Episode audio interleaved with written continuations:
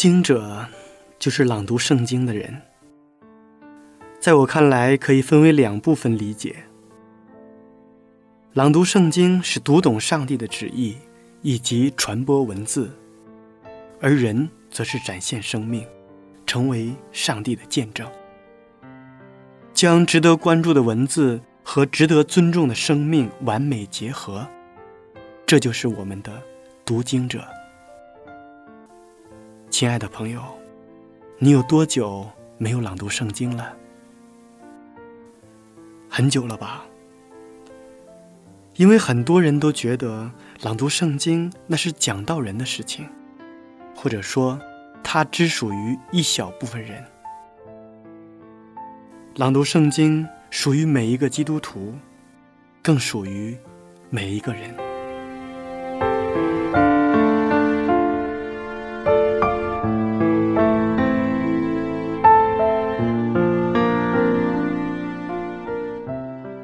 我们这一期节目的主题词是友谊的色彩。一个人一旦获得了友谊，困难与痛苦就会成倍的缩小，快乐与幸福就会成倍的增加。所谓的好朋友就是这样，无论在哪里生活多久，不管多久没有见面，再相聚也不会尴尬。彼此都还是老样子，脾气差，说话大声，不注意仪表。可是永远会笑得那么开心，那么轻松自然，会为你的伤心而心痛，会为你的收获而开怀大笑。所以珍惜身边的每一份友情。无论它是不是已经过去，无论它会不会有将来，也许不会天长地久，也许会淡忘掉，也许会疏远，但却从来都不应该被遗忘。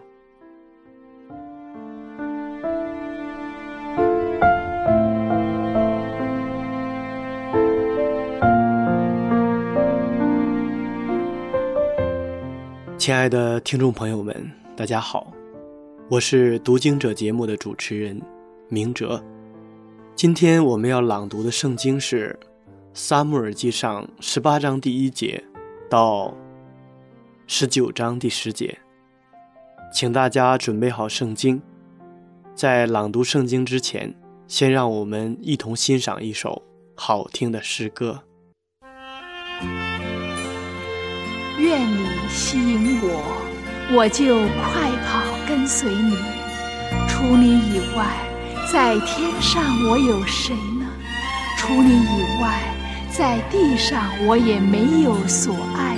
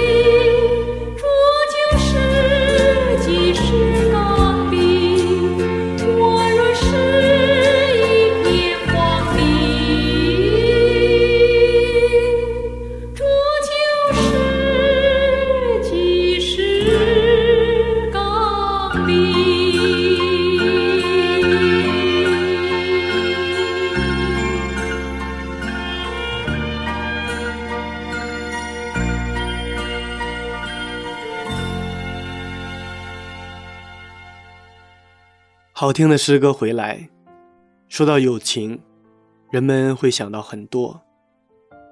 但真正的友情，不依靠事业、身份、地位，不依靠经历、处境。他在本性上拒绝功利，拒绝归属，拒绝契约。真正的友情。它是在独立人格之间的互相呼应和确认，它使人们独而不孤，互相解读自己存在的意义。因此，所谓朋友，也只不过是互相使对方活得更加自在的那些人。下面，让我们一同朗读《撒母耳记上》十八章第一节到第十九章第十节。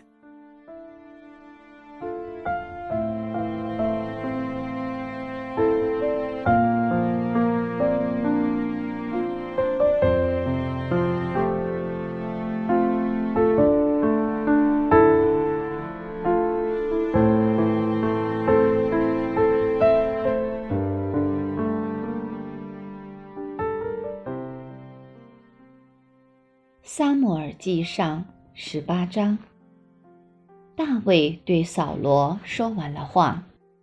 约拿丹的心与大卫的心深相契合。约拿丹爱大卫，如同爱自己的性命。那日，扫罗留住大卫，不容他再回父家。约拿丹爱大卫。如同爱自己的性命，就与他结盟。约拿丹从身上脱下外袍，给了大卫，又将战衣、刀、弓、腰带都给了他。扫罗无论差遣大卫往何处去，他都做事精明。扫罗就立他做战士长。众百姓和扫罗的臣仆无不喜悦。大卫打死了那非利士人，同众人回来的时候，妇女们从以色列各城里出来，欢欢喜喜打鼓击磬，歌唱跳舞，迎接扫罗王。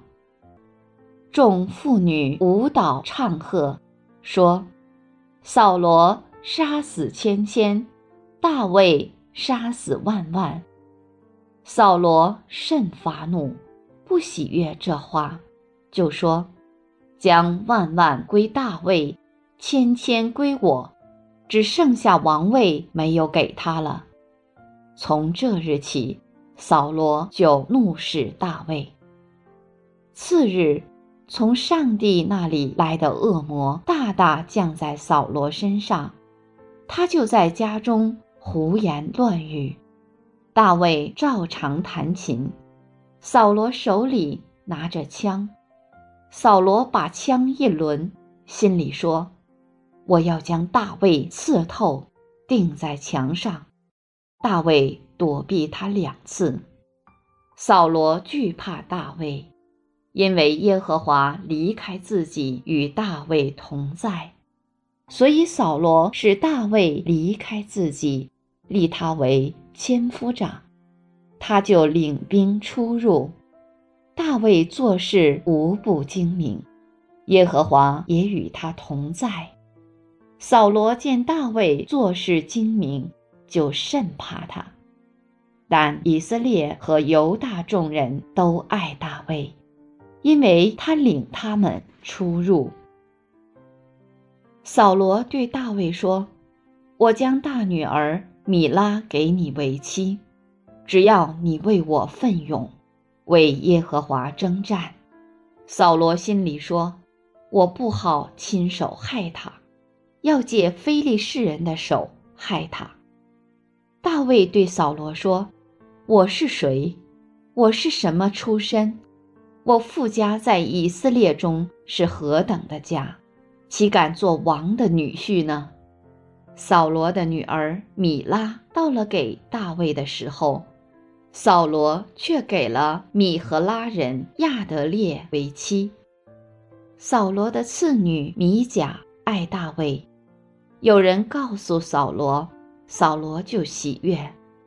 扫罗心里说：“我将这女儿给大卫，做他的网罗，好借非利士人的手害他。”所以扫罗对大卫说：“你今日可以第二次做我的女婿。”扫罗吩咐臣仆说：“你们暗中对大卫说，王喜悦你，王的臣仆也都喜爱你，所以你当做王的女婿。”扫罗的臣仆就照这话说给大卫听。大卫说：“你们以为做王的女婿是一件小事吗？我是贫穷卑微的人。”扫罗的臣仆回奏说：“大卫所说的如此如此。”扫罗说：“你们要对大卫这样说：王不要什么聘礼，只要一百非利士人的羊皮，好在王的仇敌身上报仇。”扫罗的意思，要使大卫丧在非利士人的手里。扫罗的臣仆。将这话告诉大卫，大卫就欢喜做王的女婿。日期还没有到，大卫和跟随他的人起身前往，杀了二百非利士人，将羊皮满数交给王，为要做王的女婿。于是扫罗将女儿米甲给大卫为妻。扫罗见耶和华与大卫同在，又知道女儿米甲爱大卫，就更怕大卫，常做大卫的仇敌。每逢非利士军长出来打仗，大卫比扫罗的臣仆做事精明，因此他的名被人尊重。撒母耳记上十九章。一到十节，扫罗对他儿子约拿丹的众臣仆说：“要杀大卫。”扫罗的儿子约拿丹却甚喜爱大卫。约拿丹告诉大卫说：“我父扫罗想要杀你，所以明日早晨你要小心，到一个僻静地方藏身。”我就出到你所藏的田里，站在我父亲旁边，与他谈论。我看他情形怎样，我必告诉你。约拿丹向他父亲扫罗替大卫说好话，说：“王不可得罪王的仆人大卫，因为他未曾得罪你，他所行的。”都与你大有益处。他拼命杀那非利士人，耶和华为以色列众人大行拯救。那时你看见，甚是欢喜。现在为何无故要杀大卫，流无故人的血，自己取罪呢？扫罗听了约拿丹的话。就指着永生的耶和华起誓说：“我必不杀他。”约拿丹叫大卫来，把这一切事告诉他，带他去见扫罗。他就仍然侍立在扫罗面前。此后又有征战的事，大卫出去与非利士人打仗，大大杀败他们。他们就在他面前逃跑，从耶和华那里来的恶魔又降在扫罗身上。扫罗手里拿枪，坐在屋里，大卫就用手弹琴。扫罗用枪想要刺透大卫，钉在墙上，他却躲开。扫罗的枪刺入墙内，当夜大卫逃走。躲避了。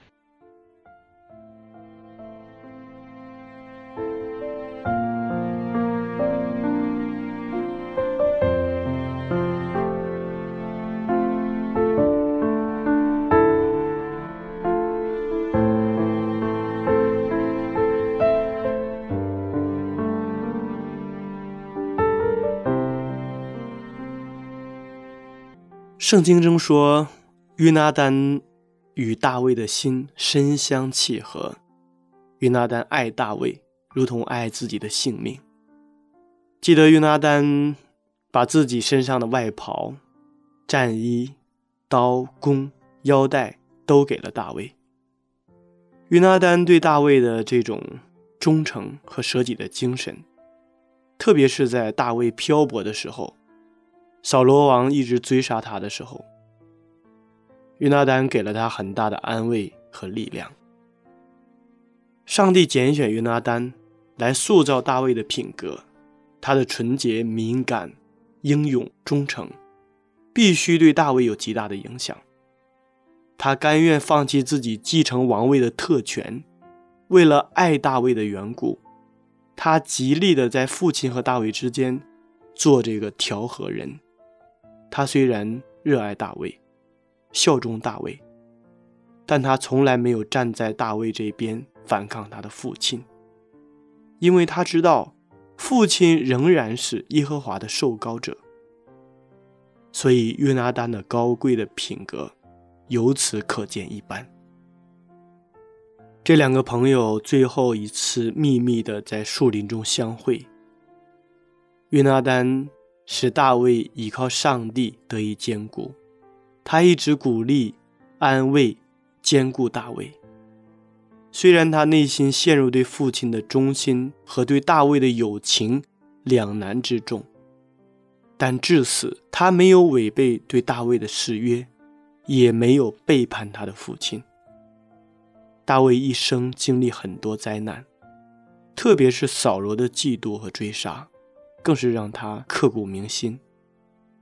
但他一生中有一个知心的朋友，生死与共，肝胆相照。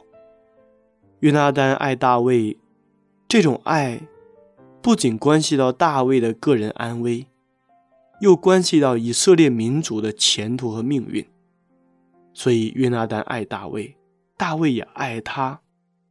但是圣经里面讲到。约拿丹对大卫的爱更主动，更加的震撼人心，所以在整本圣经当中，约拿丹和大卫的友谊成为千古的佳话。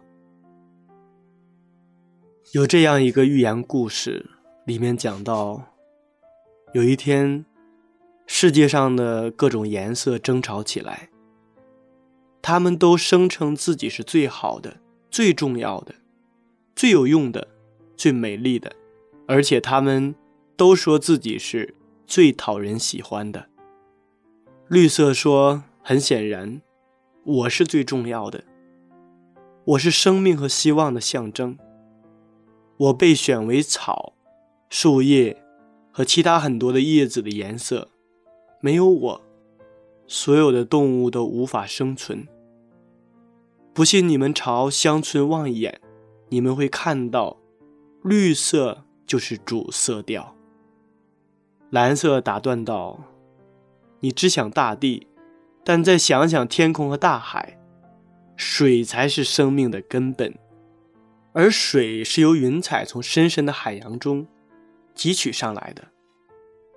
天空提供了空间、和平和安详。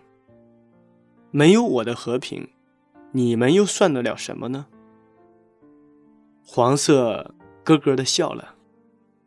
你们也太严肃了吧！我给这世界带来欢笑、快乐和温暖。太阳是黄色的，月亮是黄色的。每当你看着向日葵，整个世界就会露出微笑。没有我，哪有什么乐趣呢？橙色接着开始自吹自擂了。他说：“我是健康和力量之色。”我可能是少见的，但我是宝贵的，因为我为人类的需求服务。我携带着最重要的维生素。想想胡萝卜、南瓜、柑橘、芒果和木瓜吧。我虽然不是一天到晚都露面，但是在日出和日落之时，我弥漫天空。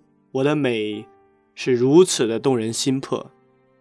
那时候，谁还会在意你们呢？红色再也忍不住了，他嚷道：“我支配你们所有的颜色。我是血，我是生命之血。我愿意为正义而战。我给血注入火。我是热情之色，爱情之色。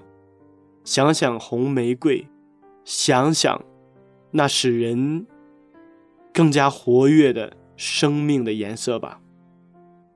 紫色站直了身子，嗓音洪亮。他说：“我是王族和权力的颜色。国王、首领们一直选用我，因为我是权威和智慧的象征。人们从不向我发问，他们只是倾听、服从。最后，青色说话了。它比其他所有的颜色更为沉静，但也是一样的坚定。他说。”想想我吧，我是寂静之色，你们几乎注意不到我，但是没有我，你们都是肤浅的。我代表思索与反思，你们需要我去平衡，去对比，去求得内心的平和。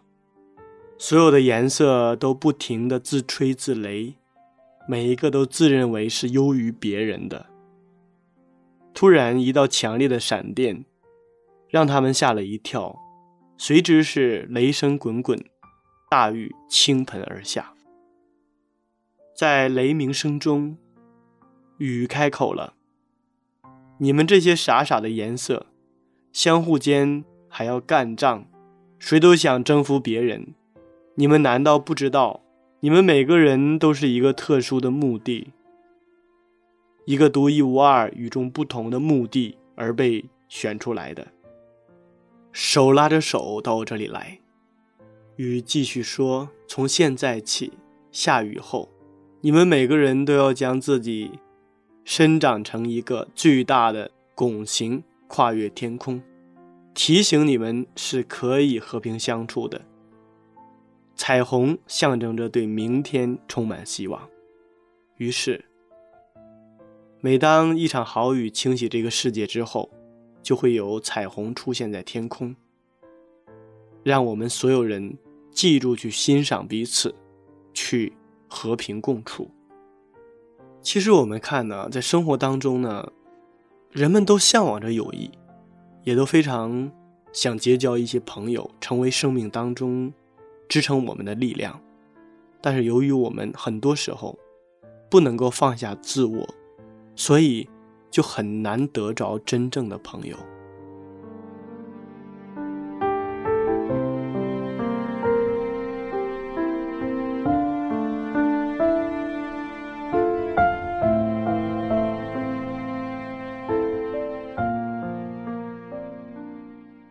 亲爱的听众朋友们，时间过得真快，转瞬间这一期的读经者节目。就要和大家说再见了。明哲非常期待下一次在读经者节目中与您再一次的相约。节目的最后，请大家欣赏一首好听的诗歌。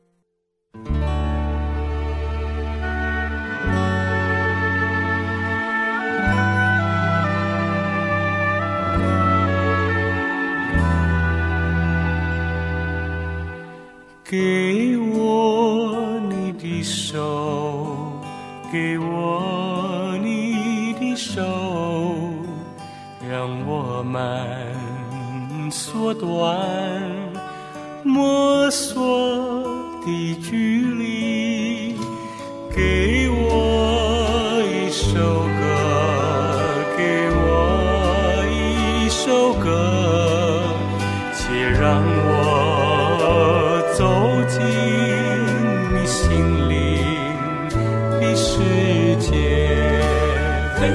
快乐加倍的多，分担的重担格外的轻。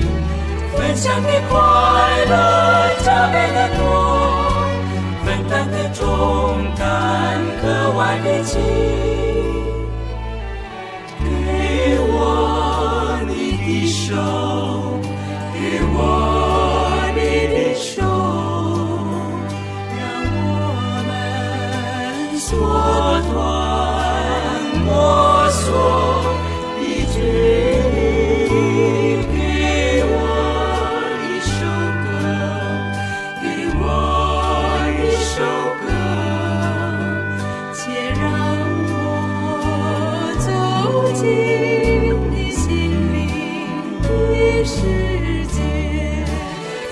的快乐加倍的多，担当的重担格外的轻，分享的快乐加倍的多，分担的重担格外的轻。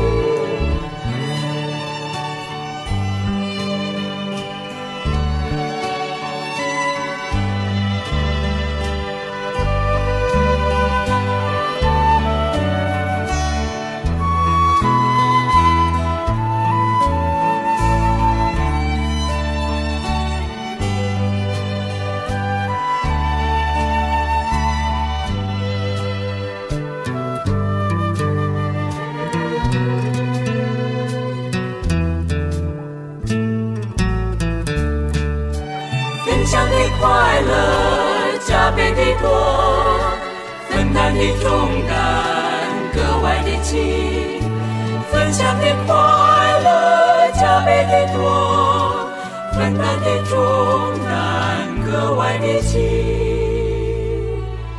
我想告诉你，想要告诉你，哪里有？快乐生生而不息，哪里有平安能满足你心？哪里有永恒的生命可追寻？